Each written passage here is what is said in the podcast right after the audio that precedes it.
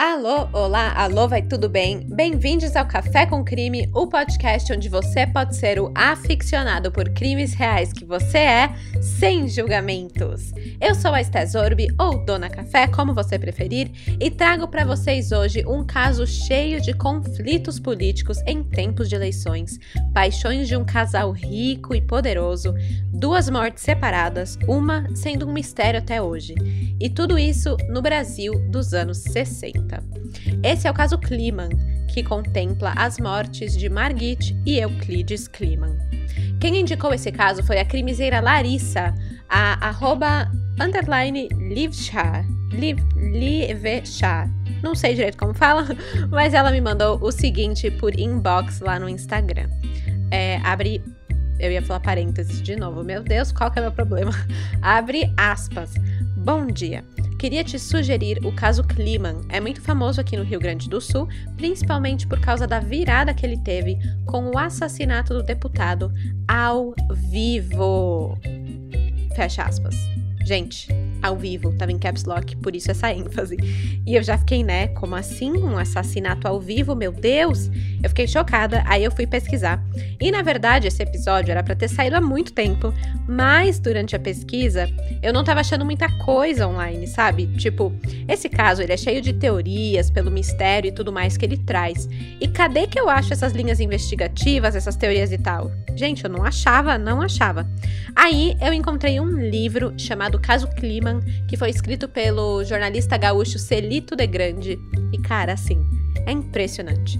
Ele entrevistou a família, que nunca tinha falado sobre o crime, então tem vários detalhes, tem várias coisas, é muito.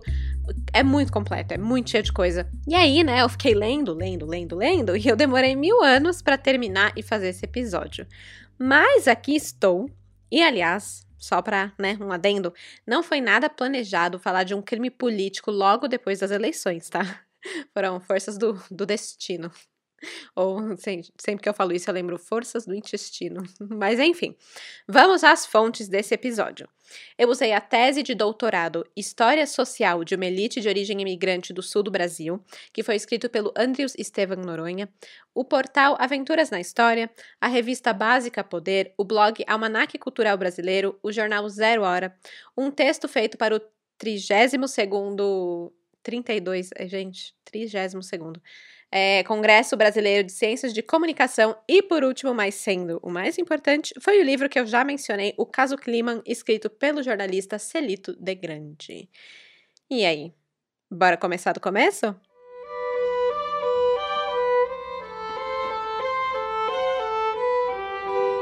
Euclides e Margit Kliman faziam parte da elite de Santa Cruz do Sul, uma cidade do Rio Grande do Sul. E não são só eles, tá? Na verdade, a família toda já vinha assim, uma linhagem de gente da elite, de gente da alta sociedade. O pai de Euclides, o João Nicolau Kliman, ele era um dos maiores empresários do beneficiamento de fumo da cidade. A mãe de Margit, ela vinha de uma família dona de banco, de transportadora e também de várias fábricas. A irmã de Margit, a Elinor, era casada com Orlando Baumhart, que ele vinha de uma das principais famílias do setor de carnes, proprietária da marca Excelsior SA. Então, assim, né, gente? Caxim, caxim, caxim. Era só grana, era só nome conhecido da região da época. E isso, a época, né, que eu digo, é as décadas de 40, 50 e 60, que foi quando essa, essa família, essa linhagem, essa história acontece. E como uma família de elite, de prestígio, tinham muitos olhos sobre esse casal, né? Aí já sabe, é aquela cobrança pelo tradicionalismo. E eles eram mesmo uma família muito tradicional e católica. O Euclides Nicolau Kliman e a Margit Irene Mailänder, eles se casaram em Santa Cruz do Sul, a cidade onde os dois tinham nascido, onde tinham sido criados, onde todo mundo conhecia eles. O casamento deles foi no dia 20 de junho de 1944.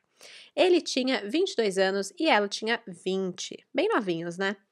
Na ocasião, o Euclides ele atuava como comerciário e a Margit, por sua vez, ela se formou em curso técnico de guarda-livros, que é um equivalente ao atual ensino médio.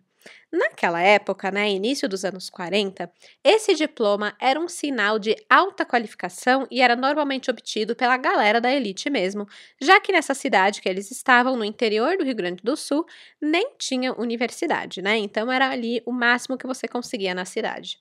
Então, com base nisso, dá para supor que com essa formação escolar, a Margit planejasse atuar na administração do estabelecimento que foi fundado pelo avô dela e que depois foi assumido pelo pai dela e que ela queria assumir o comando ali depois, né? Era uma das maiores lojas de eletrodomésticos da região, chamada a Casa Mailänder. Foi nesse curso técnico que a Margit fez que ela conheceu o Euclides. O Euclides ele cursava contabilidade. Mas o Euclides, diferente da Margit, ele teve a oportunidade, talvez não oportunidade, né? Porque a Margit também tinha, sendo que ela era filha de elite e tudo mais. Mas o Euclides ele teve um incentivo, né, por ser homem, para buscar um estudo além do técnico, né? Na década de 1940, ele acabou partindo para a capital, Porto Alegre, para estudar economia na Pontifícia. Pon... Gente, eu sempre. olha isso, eu sempre imaginei que era Pontífica. Eu nunca, eu sempre vejo PUC, mas eu nunca li a sigla. Mas enfim, ele foi estudar economia na Pontifícia Universidade Católica do Rio Grande do Sul, a PUC-RS. E depois que ele se formou, ele voltou para Santa Cruz, reatou seus laços com a Margit, que ele tinha conhecido no colégio, né? E os dois se casam. Então é aquela coisa bem de amorzinho, conheceu no colégio, aquele amor adolescente de tempos atrás e que rea... na verdade de tempos atrás não, porque eles se casaram cedo, né? Tinham uns 20 anos. Então era esse namoro assim de colégio, coisa bonitinha, fofa, felizes para sempre. E como era esperado de uma família tradicional brasileira, e principalmente esperado de uma mulher dos anos 40, depois que a Margit se casou com Euclides, ela se dedicou 100% à vida em família, à casa e às filhas que o casal veio a ter, né? Nada de administrar o negócio da família, não, como ela aparentemente planejava pelos estudos que ela tinha. Quem assumiu a gerência da casa Mailänder foi o Euclides, em sócio com o Orlando Baumhart, que era cunhado da Margit, o marido da Elinor, a irmã de Margit. Bom, a Margit era considerada pela opinião pública local como uma moça bela, rica, bem casada, muito dedicada à criação das filhas, então ela realmente cumpria aquele papel que era esperado dela. O casal teve quatro filhas juntos: a Silvia, a Susana, a Virgínia e a Cristina. Mas, muito tristemente, no Natal de 1951, a primogênita Silvia, ela ficou muito doente com febre, dor de garganta, e por mais que ela tomasse os remédios, a febre só aumentava. Ela foi diagnosticada com CRUP, que é uma doença inflamatória dos tratos respiratórios, Hoje não é letal, mas naquela época, lá em Santa Cruz do Sul, não tinha medicação infantil para a doença. As injeções que tinham lá eram só para adultos, né? Mas na tentativa de salvar a Silvia, que já estava com febre há três dias, o médico decidiu aplicar meia dose da injeção na menina. E ela morreu no mesmo momento de parada cardíaca. Isso foi no dia 28 de dezembro de 1951 e Silvia tinha apenas 5 anos de idade. Pouco mais de um ano depois, nasceu Cristina, a filha mais nova. Ela nasceu em fevereiro de 1953. A família era bem estruturada e, apesar do evento trágico com a Silvia, né, esse trauma, esse luto que eles viveram, eles tiveram momentos muito felizes, muito alegres juntos. A Margit e o Euclides eram bem rígidos na educação das meninas, eram bastante exigentes, mas também eram muito amorosos. A Virgínia, que é a filha do meio, ela lembra da infância da seguinte forma: abre aspas. A vida familiar era tranquila. O vovô Nicolau nos adorava e nós a ele. Nossos pais tinham uma vida social muito ativa, eles iam a festas e bailes e, quando voltavam tarde da noite, com frequência nos encontravam dormindo na cama do vovô. Fomos criadas soltas. Atrás da casa havia um espaço enorme, um mato de bambus. Lá construímos cabanas onde passávamos o dia inteiro a brincar. Fecha aspas. Então aqui a gente nota que realmente aquela infância de interior, de antigamente, brincando na rua, casa da avó, aquela coisa toda, e os pais também muito muito sociáveis, né? Saíam muito, tinham esse essa comunidade em volta deles, que eles eram muito participativos. Então era tudo muito legal, tudo muito bom. Em 1955, aos 33 anos, o Euclides se lança na política. Em sua primeira eleição, ele foi o candidato a vereador mais votado do PSD. Que para mim, na verdade, é o nome do arquivo do Photoshop, né? O ponto PSD. Mas na verdade é a sigla do Partido Social Democrático. Três anos depois da primeira eleição dele, em 1958, o Euclides decidiu ir mais longe nessa nova carreira que ele tinha atingido, né? Ou seja, ele largou os negócios da família, que ele administrava e tal, e foi se dedicar à política. E em 58, ele decidiu se lançar como candidato a deputado estadual nas eleições de outubro daquele ano. E a Margit, ela não gostou muito da ideia, não porque ela teria que se mudar de Santa Cruz para Porto Alegre, a capital, onde ele tinha que exercer o mandato, né? E ela não queria perder todos os amigos, os hábitos, as tradições que ela já tinha construído ali na sua cidade natal, né? Ela foi criada, estava criando as filhas ali naquela mesma cidade, então uma mudança para ela não seria muito bem-vinda. Mas, claro, ela não falou nada. Ela sorriu e segue o baile com o maridão na política, né? Como uma boa mulher da época faria. E aí, uma pausa aqui, uma pausa para dizer amém, amém, não é mesmo? Para uma sociedade que a gente vive hoje, que já está em evolução, as mulheres já podem querer mais, já podem. É, por exemplo, a Margit, que tinha estudado e acabou não assumindo os negócios, a gente pode, a gente pode fazer isso. Eu sei que ainda tem muito a aprender, tem muito a evoluir, mas de grão em grão, a galinha enche o papo, né? Bom, e aí, em 1958, depois de se lançar como candidato, chegaram as eleições em outubro. E. Cadê os tambores? Euclides é eleito. E não só ele é eleito, como ele foi o quarto mais votado do PSD. E aí, claro, né, que a Margit já logo corre para organizar jantares para comemorar, homenagear o marido perante a alta sociedade aquela coisa toda que a, a, a esposa né, de, um, de uma pessoa nesse nível faria. Bom, Euclides assumiu o cargo em 31 de janeiro de 1959 e logo de cara ele já se mostrou um grande opositor de Leonel Brizola, que era o governador na ocasião. E acabou que ele ganhou a fama de ter discursos muito inflamados, digamos assim, né? Ele protestava quando precisava, elogiava quando merecia. Ele não segurava a língua não para criticar, para falar na cara, falar umas verdades, e ele era sempre muito vigoroso com as suas palavras, né? E aí, como a Margit temia, eles precisaram se mudar para a capital e deixar para trás tudo o que era conhecido para ela e para as filhas delas lá em Santa Cruz. Então, depois que o Euclides foi eleito, ele comprou um sobrado em Porto Alegre, no bairro Vento dos Moinhos, e era um lugar onde a maioria das pessoas eram de descendência alemã, eram imigrantes que tinham vindo da Europa para cá.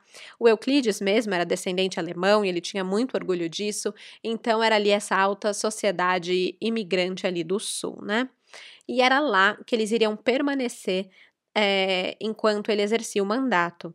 E não porque ele teve que se mudar Porto Alegre que eles pararam de ir para Santa Cruz do Sul. Na verdade, era um bate-volta bem ferrenho que eles faziam, o tempo inteiro estavam indo e voltando, mas a família realmente tinha esse endereço lá em Porto Alegre.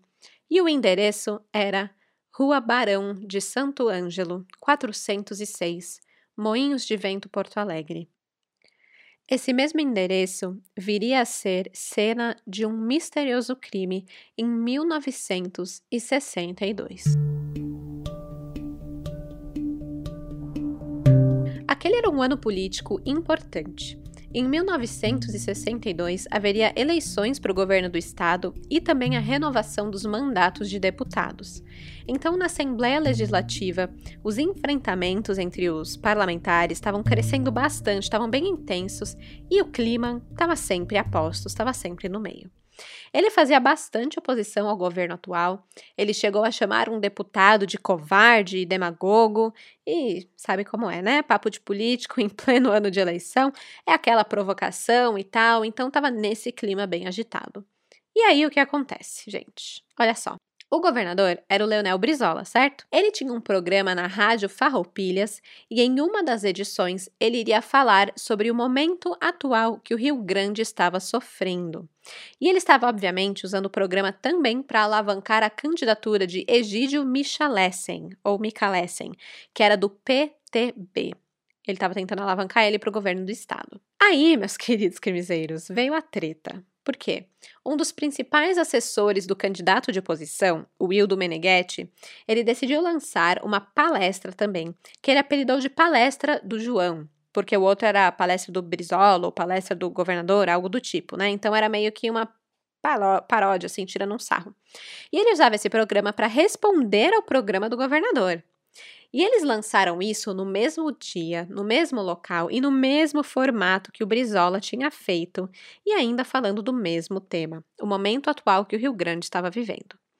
E para piorar, o tal do João, que era na verdade um nome aleatório que escolheram para dar para esse palestrante anônimo, né, que apresentava o programa, ele usava o mesmo sotaque e estilo de fala do Brizola, era meio que para tirar um sarro mesmo, né?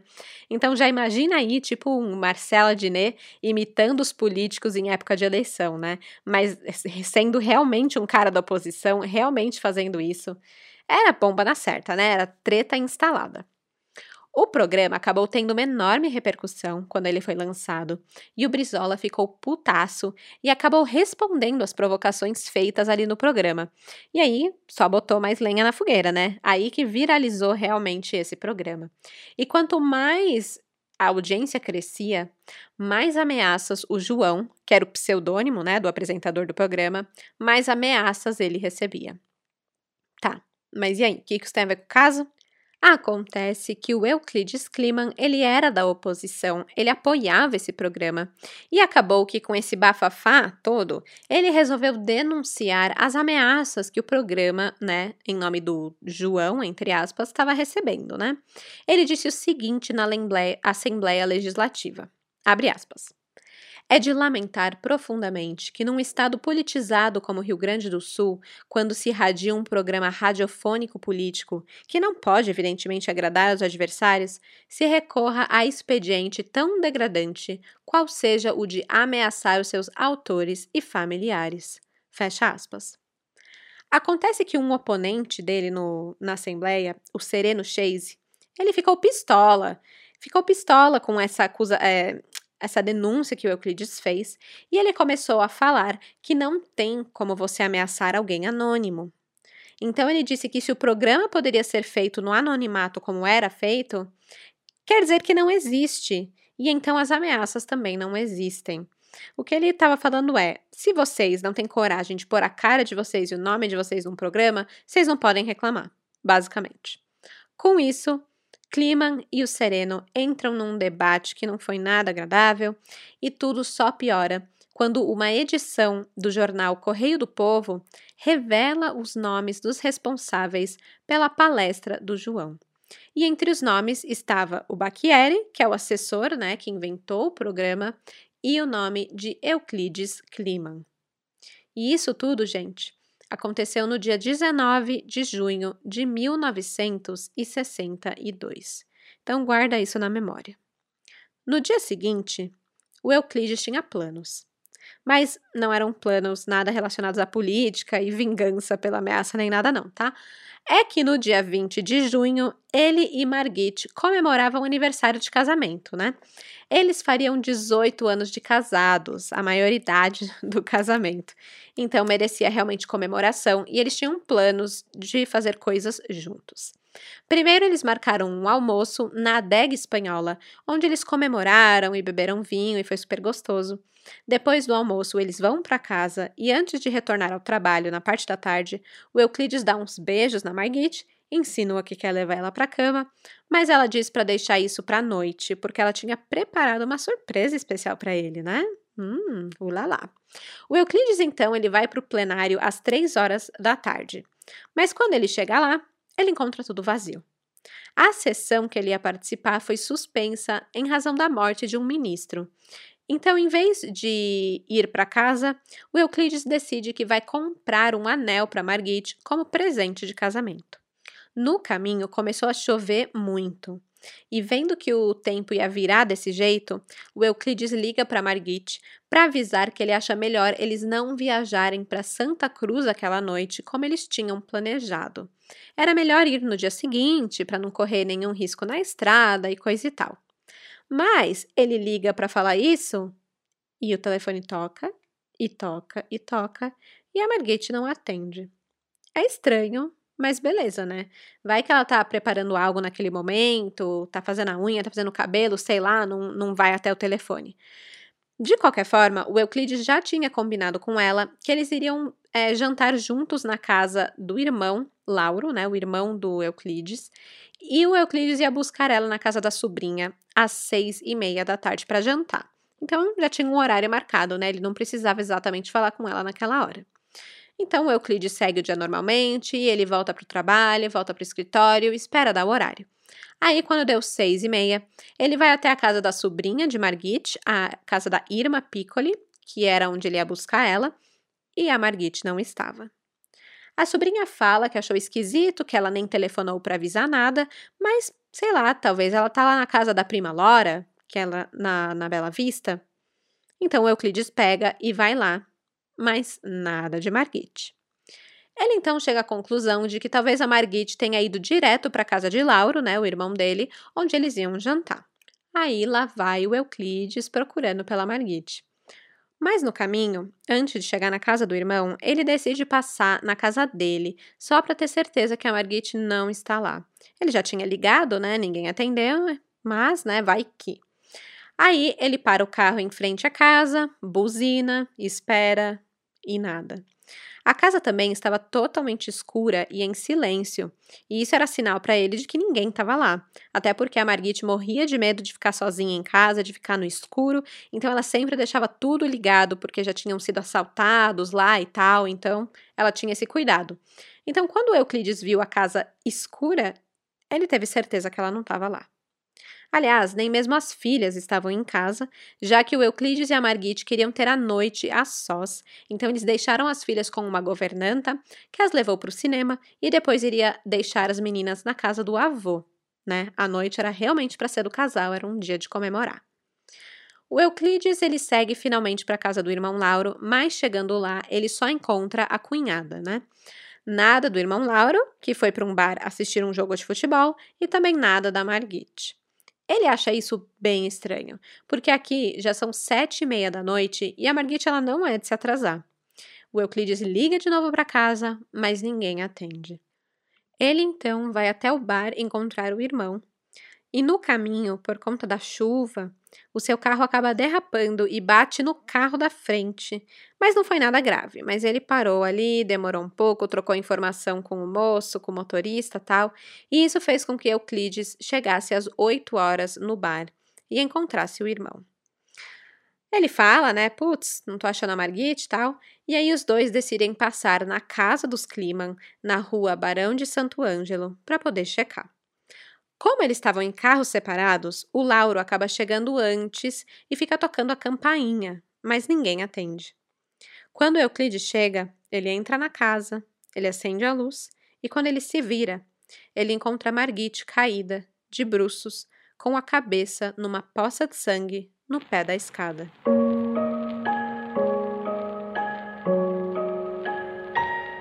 Com essa descrição, a gente pensa: será que a Margit caiu lá de cima? Tragicamente tropeçou, aconteceu alguma coisa. Tem aquela. É, o documentário do cara, né, que, que, encontrou a esposa dele no pé da escada e fala: ah, foi uma coruja que entrou na casa, bateu na cabeça e caiu. É, enfim, imagina alguma coisa assim acontecer. Mas não, esse não era o caso de Margit Kliman, não foi um acidente. Ficou claro que ela foi morta de forma brutal. O seu rosto estava quase irreconhecível depois de vários golpes que ela levou com algum objeto cortante. Conforme a perícia, ela foi atacada no alto da escada e golpeada repetidas vezes enquanto rolava pelos degraus. O sangue dela jorrou a uma distância de dois metros e meio. Era uma cena de crime bem difícil de olhar. As notícias da morte de Margit correram rápido. Na manhã seguinte já estampavam os jornais. A população ficou sabendo de tudo antes mesmo de Euclides poder contar o que havia ocorrido para as filhas. Vale lembrar aqui que na época os jornais estavam meio que tudo falido, né? Estavam indo pro buraco. Então, quando um crime desses acontece na alta sociedade, na família de um político em ano de eleição, putz, meu, era assim, um prato cheio para os jornalistas, né? Era tudo que eles queriam. Além desse drama de três meninas que ficaram órfãs de mãe, surgiram suspeitas, mistérios, e os jornalistas, eles investigavam, ou pelo menos fingiam investigar, o mesmo tanto que os policiais. Eles até meio que competiam com os delegados na busca de pistas, né, capazes de solucionar esse crime. Porque imagina só, se a capa de um jornal tivesse a solução estampada assim antes da polícia ficar sabendo, né? Ia vender rios de jornal. E nisso, acabaram inventando histórias que, tipo, gente, sério, é inacreditável. Eu vou contar aqui mais pra frente para vocês. Mas, querendo ou não, os leitores dos jornais, eles piraram nessas especulações e devaneios, tanto que a venda do jornal Última Hora quadruplicou a sua tiragem nesse período, e o Diário de Notícias triplicou a venda dos jornais avulsos. E, obviamente, que tudo isso complicou e muito as investigações do assassinato de Margit Kliman. O jornalista Sérgio Jockman, que na época trabalhava no jornal Última Hora, escreveu muitos textos sobre o caso Kliman, estava bem envolvido em tudo isso, ele diz o seguinte sobre como o caso foi tratado no jornal. Abre aspas. Foi um crime transformado em caso político que reflete muito bem aqueles anos, uma situação típica da época. Dois lados políticos se devorando, com jornalistas no meio mentindo, com policiais fazendo o mesmo. Fecha aspas. Talvez por esses motivos o caso de Margit é um mistério até hoje. É aquele velho ditado, né? Não existe o crime perfeito, existe um crime mal investigado. Então vamos tentar entender o que aconteceu naquela noite e como foram as investigações. O que temos de concreto na cena do crime é o seguinte: o corpo de Margit apresentava lesões na cabeça e pequenas marcas nos braços. Ela estava seminua, o que implica que talvez ela estivesse se arrumando para sair, para encontrar o marido no jantar, né? Estava no meio ali da sua preparação, quando ela foi pega de surpresa. E os golpes pareciam ter vindo de um atiçador de fogo da lareira. Gente, é muito coisa de filme gringo isso, né? Um atiçador de lareira ser arma do crime que nem picador de gelo, né? Que eu nunca nem vi na minha vida, mas direto eu vejo em casos gringos e filmes e documentários como sendo a arma do crime, né? Você tá louco. Não quero nunca ter essas paradas na minha casa, não. Tô aqui de boa, sem, sem a minha lareira. É, além disso, não tinha nenhum sinal de arrombamento na casa, nadinha, assim, as janelas intactas, portas intactas, e isso só mostrava que quem entrou ali era um conhecido. Ou era um pé de veludo, né? Imagina esse crossover, gente. Outra coisa importante: o laudo da necrópsia. E adivinha só? O laudo estava incompleto. A necrópsia, ela se resumiu basicamente às lesões encontradas na cabeça. Mas quando você faz uma necrópsia, e isso eu tô falando porque o, o médico que examinou esse caso que falou isso, tá? Ele falou que é preciso examinar não só a cavidade craniana, mas também a torácica e a abdominal. É sempre assim, sempre precisa disso, é obrigatório aparecer isso na análise ali e no laudo. Mas eles estavam com tanta pressa para liberar o corpo de Margit que eles não fizeram o exame torácico e abdominal. Eles viram que o golpe fatal foi na cabeça mesmo, colocaram isso lá como causa da morte e pronto, acabou. E isso é ruim, né? Porque os exames poderiam dar outras informações do que teria acontecido com a vítima naquela noite, né? Para isso que é solicitado esse tipo de coisa. E, por último, foi constatado que haviam dois tipos de sangue no local do crime. Um deles, que era, obviamente, da vítima, e o outro, que provavelmente era do criminoso, né? Só pode. Mas, adivinha? Nunca foram feitos exames desse sangue. Simplesmente cagaram para a informação de que esse sangue existia, né? O próprio Kliman, o Euclides Kliman, ele se ofereceu para ser examinado, para colherem o sangue dele, comparar com o que foi encontrado lá, até para ele se inocentar e tudo mais, mas o delegado simplesmente disse que não, que não queria, que não precisava, porque o Kliman não tinha nenhum sinal de ferimento mesmo, então provavelmente não ia ser o sangue dele, e acabou que ficou por isso mesmo. E a, outro adendo, né? Só vale lembrar que nessa época não existia o teste de DNA aqui, tá bom? Com tudo isso, o crime basicamente não tem pistas. Quem ficou responsável por essa bucha, por essa investigação, foi o delegado Júlio Moraes. Ele era um cara muito experiente, um cara muito renomado como delegado, e ele também criou um baita, uma baita mobilização para investigar esse caso.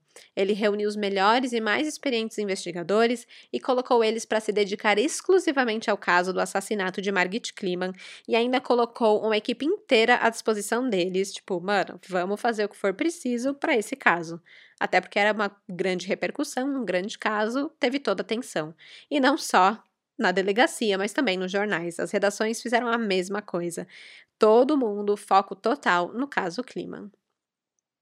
Logo de cara, o delegado Júlio Moraes ele vai em busca de depoimentos de testemunhas, porque era mais ou menos a única coisa que sobrou mesmo, né, para conseguir seguir com esse caso.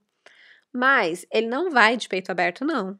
Ele já vai com uma ideia ali pré-concebida que ele botou na cabeça dele. E óbvio que isso é perigoso, né? Em vez de tentar descobrir a história realmente do que aconteceu, ele queria é provar a teoria que ele tinha de que o culpado era o deputado estadual Euclides Kliman. Na cabeça do delegado isso era muito óbvio e só faltava provas, mas era isso. E assim, né, em casos assim, onde a gente tem uma vítima mulher morta dentro de casa, realmente o cônjuge é sempre o mais provável.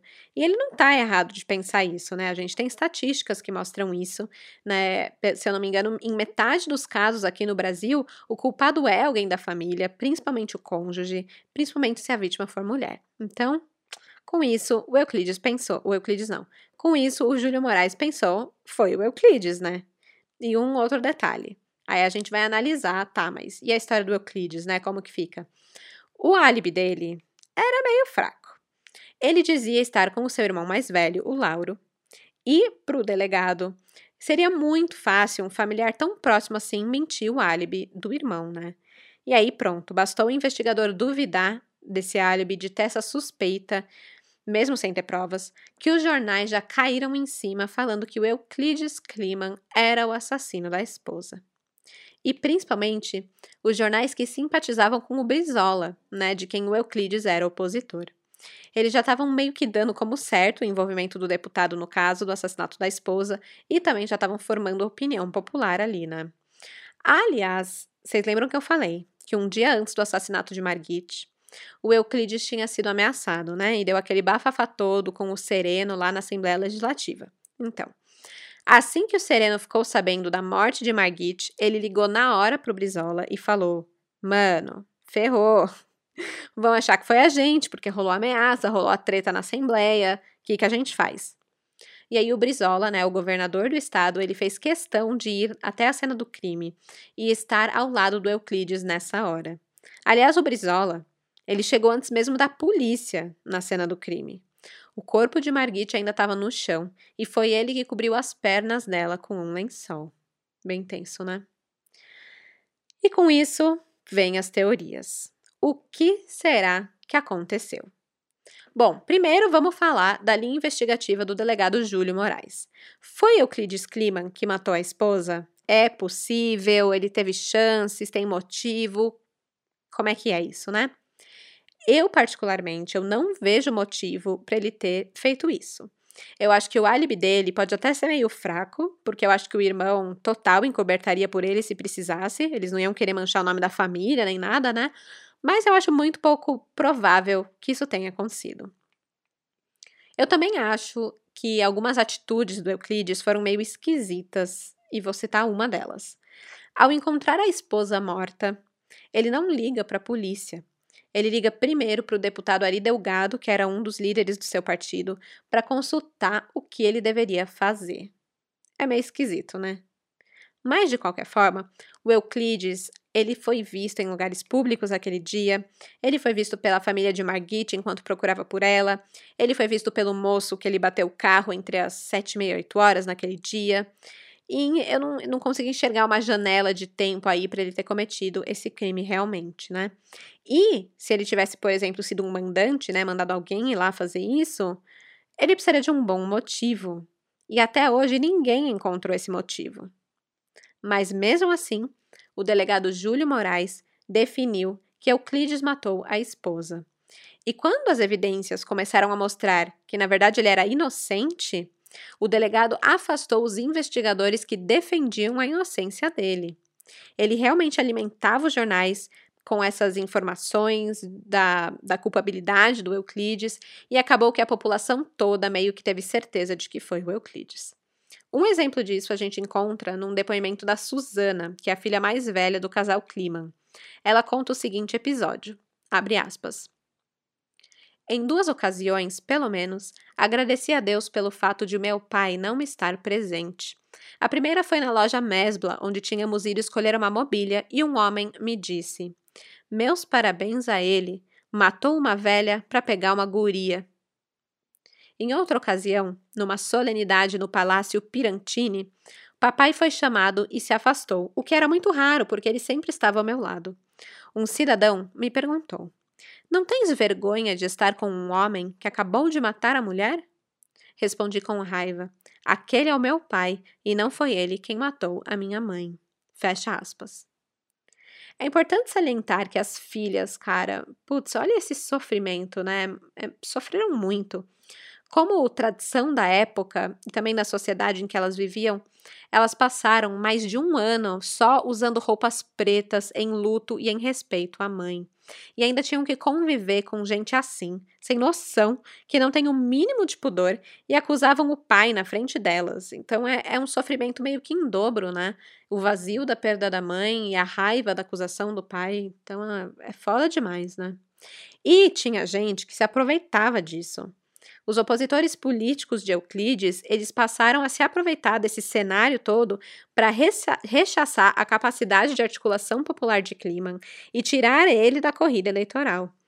E olha que eu não estou falando que o Kliman era um santo nem nada, tá? Ele era provocador também, falava as coisas na cara de todo mundo, não segurava muito a língua, era todo estouradinho e tal. Mas, mano, você usar um acontecimento trágico desses para se promover em cima do sofrimento do outro, como fizeram os opositores, né? É, é muito urubu, né? Pelo amor. E o pior é que talvez sem querer o Euclides botava lenha nessa fogueira, porque ele não, ele não ficava quieto, né? Ele falava. E ele chegou a acusar os opositores deles terem tramado esse caso, e aí pronto, né? Só acendeu mais ainda o atrito midiático que esse caso tinha. Enfim, né? Acontece que em março de 1965, a Delegacia de Segurança Pessoal do Estado inocentou o Euclides Kliman da acusação por falta de provas. A Gazeta do Sul, de Santa Cruz do Sul, publicou, entre aspas, a morte de Dona Margit. Kliman é inocente. Então era manchetona assim na capa do jornal.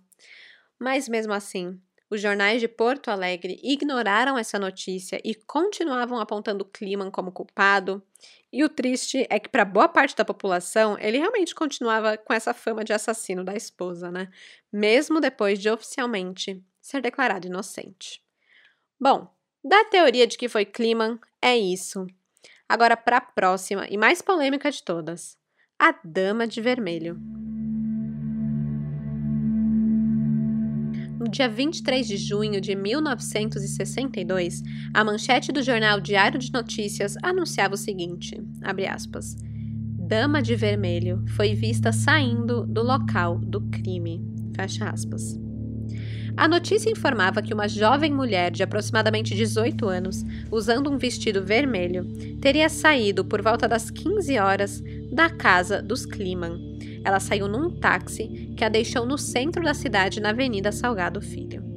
Surgiu então a teoria de que Margit tinha conexões com essa tal dama de vermelho e que essa mulher possuiria a chave para desvendar o mistério desse caso. De início, essa informação ela não veio da polícia e sim dos jornais, mas dias depois, o delegado Júlio Moraes afirmou que realmente a dama existia, pois ele foi capaz de identificar um motorista de táxi, o Antônio Gonzalez, que admitiu ter transportado uma mulher da rua Barão do Santo Ângelo até o centro da cidade de Porto Alegre naquela noite do dia 20 de junho. Mas mesmo assim, o Moraes ele deixou muito claro que apesar disso, o marido, o Euclides, ele ainda era o principal suspeito. Porém, a Dama de Vermelho era muito sedutora para os jornais, né? Até o nome, né? Dama de Vermelho. Parece coisa de livro de ficção mesmo. E aí as coisas vão ficando sérias, já que o motorista do táxi identifica uma foto da mulher de vermelho.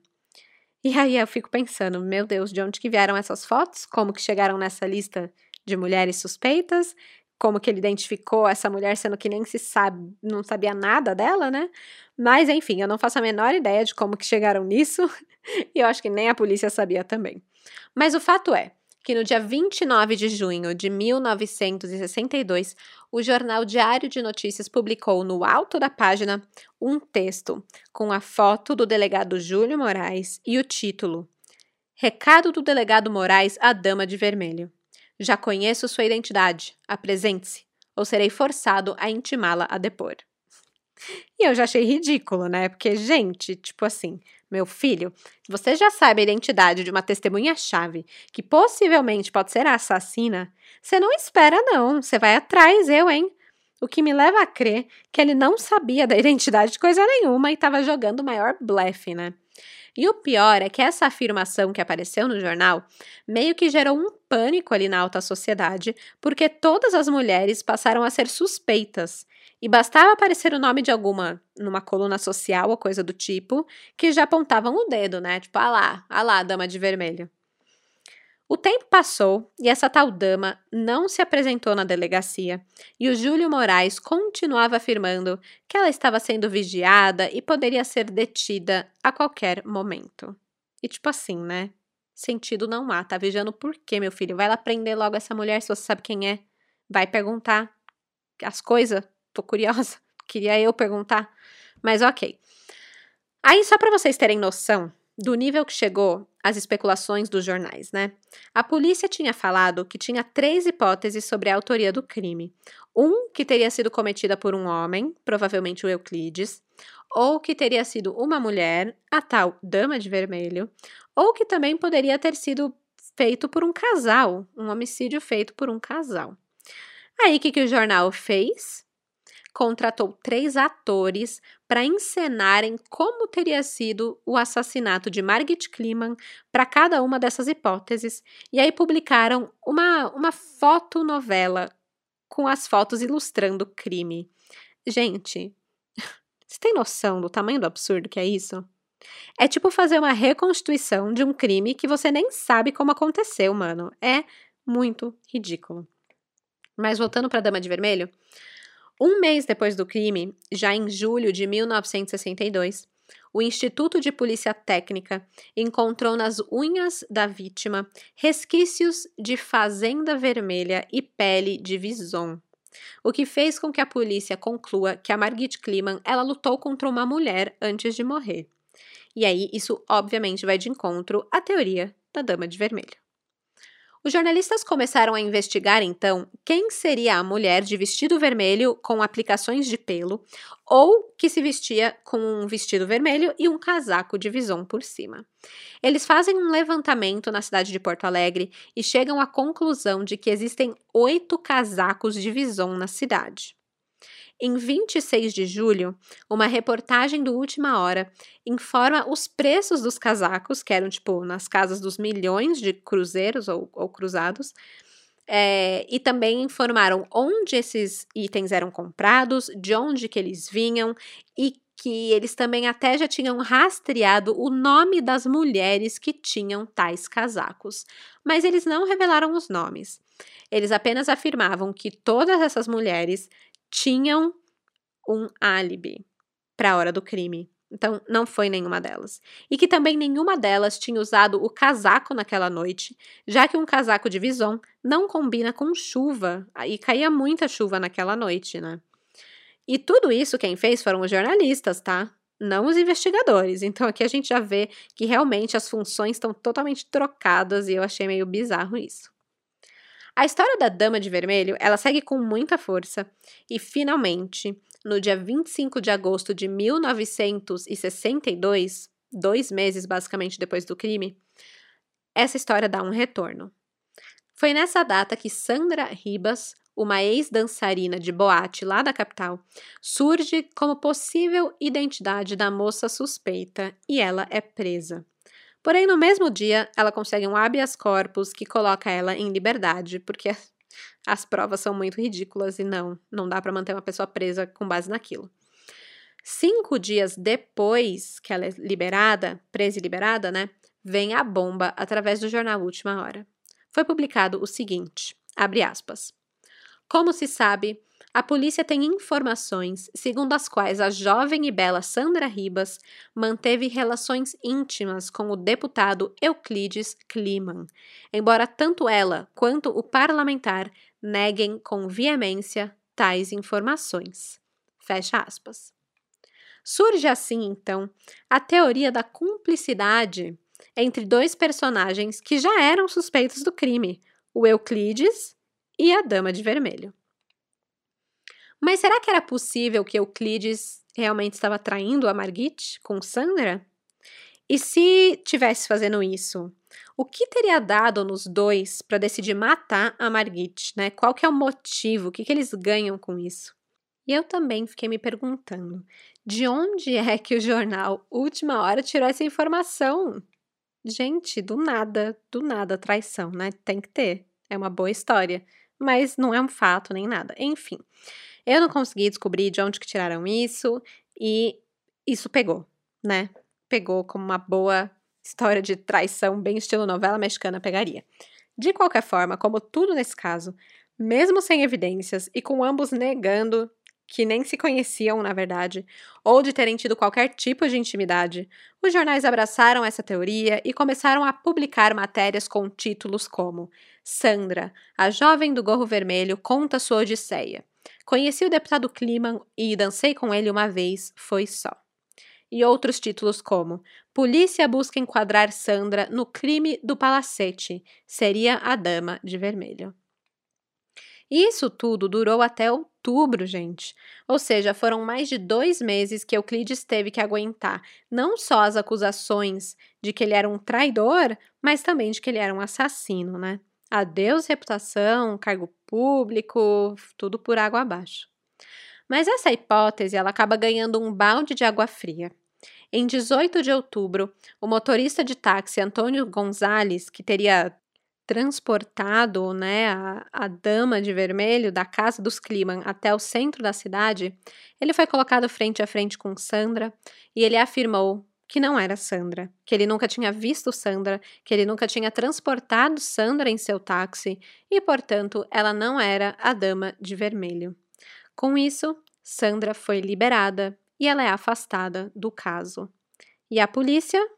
Bom, a polícia voltava à estaca zero.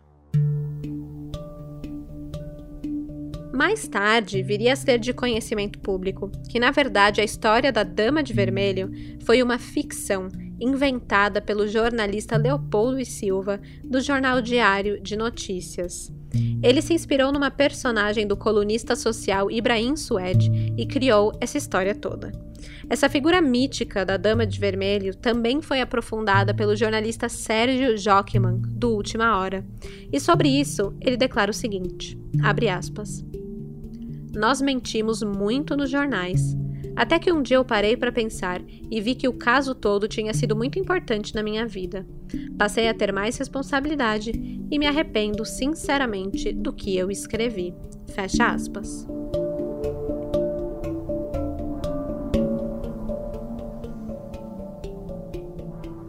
A teoria mais pé no chão desse caso é a seguinte: que Margit Kliman foi assassinada por seu sobrinho Luiz Fernando Kliman Kurt, de, de 16 anos. Ele era filho de Julia Kliman Kurt, irmã de Euclides, e era sabido na família que ele era um, um menino problema. Era usuário de drogas e já havia participado de uma série de assaltos nos dois anos anteriores, tendo passagem pelo juizado de menores.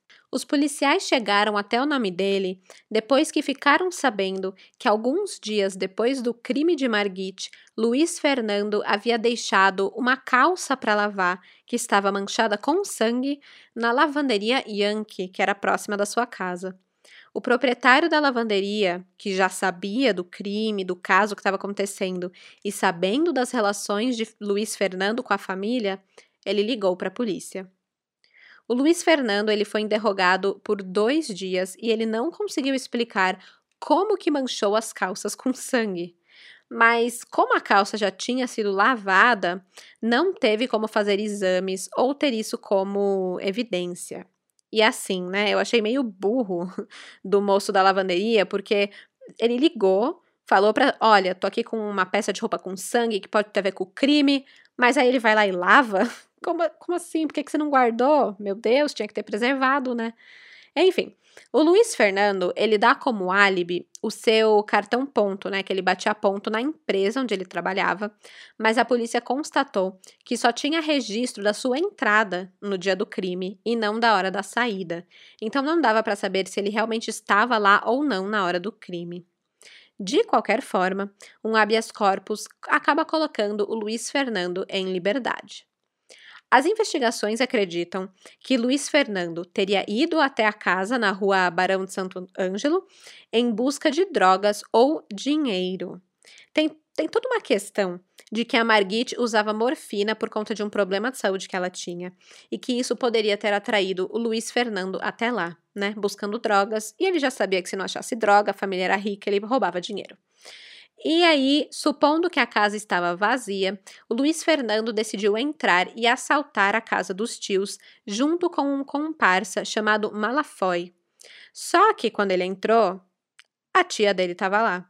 E quando ele se deparou com Margit, ele a teria assassinado para não ser reconhecido. E assim o que era para ser um assalto se tornou num latrocínio. O cerco apertou ainda mais para o lado do Luiz Fernando quando a polícia encontrou uma toalha ensanguentada na casa de Malafoy, o seu comparsa. O Malafoy ele deu várias desculpinhas de como que o sangue foi parar lá. Falou, ah, o meu irmão estava se barbeando, cortou e usou para secar. Várias coisas assim. Mas é, um laudo da polícia afirmou que o sangue não pertencia a ninguém que o Malafoy havia mencionado. Então, era meio que tipo, tá, e aí? Qual que é a sua explicação agora, né? Apesar dessas estranhezas todas, nada era uma evidência concreta e não se tinha testemunhas. Então os dois rapazes foram liberados. E até hoje, o assassinato de Margit Kliman continua sem solução. Mas essa teoria de que foi o sobrinho é uma que até a filha do casal Kliman, a Cristina, a mais nova, ela acredita que possa ser real. Ela conta que na noite do sepultamento de Margit, o Euclides conversou com ela e as irmãs sobre a morte da mãe, pediu para que elas tivessem confiança nele, porque elas iam escutar muita merda, e tá aquela conversa. E aí a Cristina, que na época tinha nove anos, perguntou se não tinha sido Luiz Fernando. E ela falou isso porque ela já tinha visto a mãe acalmando o Luiz enquanto ele estava todo agitado pelas drogas e tal. Então era um primo meio esquisito problema e ela sabia e perguntou. E aí a Cristina conta que a resposta do Euclides foi muito ríspida, ele ficou muito irritado com essa insinuação e disse para ela nunca mais falar isso, que Luiz Fernando estava fora de cogitação, que ele era da família. E nessa hora, a Cristina diz o seguinte: abre aspas. Eu pensei, então é ele mesmo. Mais tarde, passei a considerar que o meu pai se sacrificou para salvar a aparência do meu primo e não dar esse desgosto à minha tia. Fecha aspas. Anos mais tarde, em 1976, o Luiz Fernando Climancurt ele viria a assediar outra mulher da família. E quando viu as reportagens sobre ele, onde ele era classificado como um viciado em drogas, um ladrão de carros, ele ficou putaço e foi atrás de Cristina e Suzana, né, das primas, para ameaçar. Nessa hora, ele admite para Cristina que matou a mãe dela e que ainda pegaria mais uma delas. Depois desse episódio, a Cristina e a Susana passaram a ter seguranças 24 horas por dia para sua proteção. Logo depois disso, o Luiz Fernando ele vai para o Rio de Janeiro e lá ele tem um confronto com a polícia, no qual ele acabou recebendo vários tiros, mas vaso ruim não quebra fácil, né? Então ele sobreviveu esse episódio. Mas em 15 de fevereiro de 1981, ele veio a ser baleado novamente, em circunstâncias que nunca foram esclarecidas, e ele acabou morrendo por conta disso. O ano de 1962 foi muito tenso para a família Kliman. Além da morte de Margit, o Euclides foi acusado, as meninas precisaram usar preto durante o ano inteiro para simbolizar o seu luto, e como vimos, teve muita pressão em cima delas para acreditar ou no que todos diziam, que o seu pai era um assassino, ou acreditar no Euclides de que ele era inocente. Com toda essa comoção, o Euclides ele decide que vai largar a política, que ele não quer mais ser uma figura pública. Mas mesmo sem fazer campanha, ele acaba sendo reeleito em outubro de 1962. Ele tira o ano novo daquele ano, né, a virada para 1963, para ir para Balneário Camboriú, em Santa Catarina, com as três filhas, onde eles ficaram reclusos por um tempo, para pôr a cabeça no lugar e sair um pouco do centro das atenções ali que, que eles tinham se tornado em Porto Alegre e Santa Cruz do Sul. O Euclides ele decide assumir novamente o seu cargo como deputado estadual em 1963, e apesar de tudo ser diferente para a família Kliman sem a Margit, a vida segue. A fama do deputado Euclides era aquela, né? Entre o amor e a raiva, muito querido por uns e muito odiado por outros. E muitas vezes ele era polêmico. Em agosto de 1963, ele se envolveu numa polêmica por conta da obtenção de 50 mil cruzeiros em apólices do Estado para a pavimentação de uma rua que liga o centro de Porto Alegre ao bairro Arroio Grande. Hoje, essa avenida tem o nome dele. O assunto estava tão em alta que acabou sendo tópico de debate na Rádio Santa Cruz. O Kliman ele reservou um período na rádio e convidou todos os vereadores da cidade a participarem para debater essa polêmica. Mas somente o vereador Floriano Peixoto Caram Menezes, que era conhecido como Marechal, aceitou o convite. Mas, né, assim, para o programa não flopar, só tendo um para debater com ele, o Euclides desistiu do debate e resolveu ocupar o espaço na rádio para explicar a polêmica desse tema sozinho. Quando o Marechal ficou sabendo disso, para não perder o bonde da polêmica, ele resolveu reservar o tempo seguinte na rádio para entrar logo depois do Kliman e debater tudo o que ele tinha falado. Então, por exemplo, o, se o Euclides reservou o horário do meio-dia, a uma da tarde ele reservou logo em seguida para poder pegar essa, esse rabicho aí do, do Euclides e também chamar atenção, né? É uma oportunidade para ele. E assim, Chegou o dia de ir à rádio. Era dia 31 de agosto de 1963. O Euclides faz o seu programa, fala da polêmica e pronto, acabou seu horário. Ele então sai do estúdio da Rádio Santa Cruz. Quando ele está no corredor, veio ao ar o programa seguinte e, para sua surpresa, era o Marechal, falando exatamente do mesmo tema. E não só isso, mas acusando Euclides de ele ser o assassino da sua esposa Margit. Aí pronto, né? O Euclídeo não ia deixar barato, não mesmo. Ainda mais ele que tem a, essa fama de ser esquentadinho, né? O Euclides, então, ele marcha de volta, entra no estúdio onde estava sendo transmitido ao vivo, né, essas palavras do Marechal, e entra lá e começam a discutir ao vivo. E ainda no ar, a briga cresceu tanto que, de uma maneira bem passional, o vereador ele pega e dá um tiro a queima-roupa em Kliman e acaba matando ele ali na hora. Um ano e dois meses depois de Margit Kliman morrer, Euclides Kliman é assassinado ao vivo nos estúdios da Rádio Santa Cruz. Em um ano e dois meses, as meninas Susana Cristina e Virgínia vão de uma família feliz da alta sociedade para órfãos de mãe, depois órfãos de pai e depois separadas, duas indo morar na casa de um tio e a outra indo para casa de uma tia. A vida nunca mais seria a mesma. Manhã do dia 10 de junho de 1965.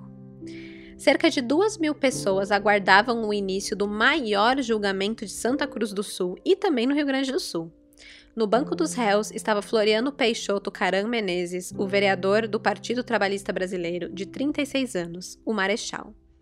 Na defesa do vereador estava o também deputado Pedro Jorge Simon, um advogado de 34 anos e integrante do PTB.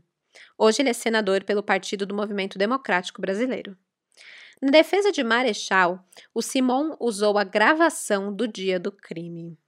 Pois é, não é todo dia que você tem um crime gravado, né? Para mim, assim, eu, para mim isso já seria tipo um flagrante e a culpa é certa e pronto, acabou, mano. Você, você matou o cara, tá aí, tá na fita, né? Mas não foi exatamente o caso. Quando a fita começa a tocar, o silêncio é total e todos começam a ouvir os detalhes do momento do assassinato. O Simon afirma o seguinte, abre aspas, parecia que Kliman estava ali. Nas suas declarações, dava para sentir que o deputado sabia que ia morrer, numa espécie de despedida, pois dizia que a vida era um inferno e que não aguentava mais as acusações de assassino da esposa. Fecha aspas.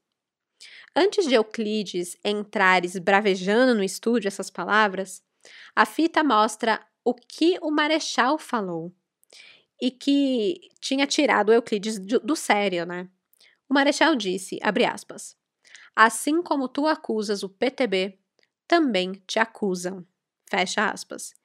E aí o Kliman já entrou correndo no estúdio para tirar satisfação, mas ele não ouviu o que veio a seguir, que foram as palavras só que eu não acredito. Que foi o complemento do vereador depois da acusação, né? Então, a, fra a frase completa seria: é, Assim como tu acusas o PTB, também te acusam, mas eu não acredito. Acontece que o Kliman não escutou isso, ele entrou no estúdio, ele entrou com a mão esquerda levantada, dizendo: Essa não! E aí a reação do vereador foi dar um tiro que atravessou a mão do parlamentar e atingiu o coração. O marechal alega que ele pensou que Kliman estivesse levantando a mão para atacá-lo, possivelmente pegando uma arma ou algo do tipo. O que é esquisito, né? Porque o Kliman estava sem casaco, estava sem arma, então ele vai pegar da onde, né? Mas, de qualquer forma, o marechal foi condenado a um ano e seis meses por homicídio culposo, que é aquele onde não há intenção de matar. A defesa apelou por considerar a pena leve demais. E eu, eu concordo, né, gente? Um ano. Você matou alguém e pega um ano de cadeia? É, enfim. E aí teve um terceiro e último julgamento em dezembro de 1965, que resultou em seis anos e seis meses de detenção para o réu. O Floriano Peixoto Caram Menezes, ele cumpriu apenas parte dessa pena, devido aos bons antecedentes criminais que ele tinha, e até onde eu encontrei, ele mora em Florianópolis, Santa Catarina, tá lá vivendo a vida. É isso. Que caso, né? Gente, que caso. Obrigada para a crimiseira Larissa, arroba underline Livechá, por essa indicação. Isso daqui é basicamente uma aula do que não fazer no jornalismo, do que não fazer numa investigação policial e do que não fazer em um debate político, né? Tá, tá tudo errado, cara, tá tudo errado. O que fica muito claro aqui para mim é que os jornais da época estavam quase todos falidos, só queriam vender sensacionalismos, que é o que o povo compra, né? E aí inventaram histórias que a própria polícia acabou se enroscando no meio dessas invenções da tal dama de vermelho, que nem nunca existiu, mas acabou com a prisão de uma mulher real, da Sandra Ribas, né? Uma dançarina de boate, claro, porque se fosse alguém da alta sociedade, não seria preso. Tanto que ninguém que era do círculo social dos Kliman foi preso como suspeito.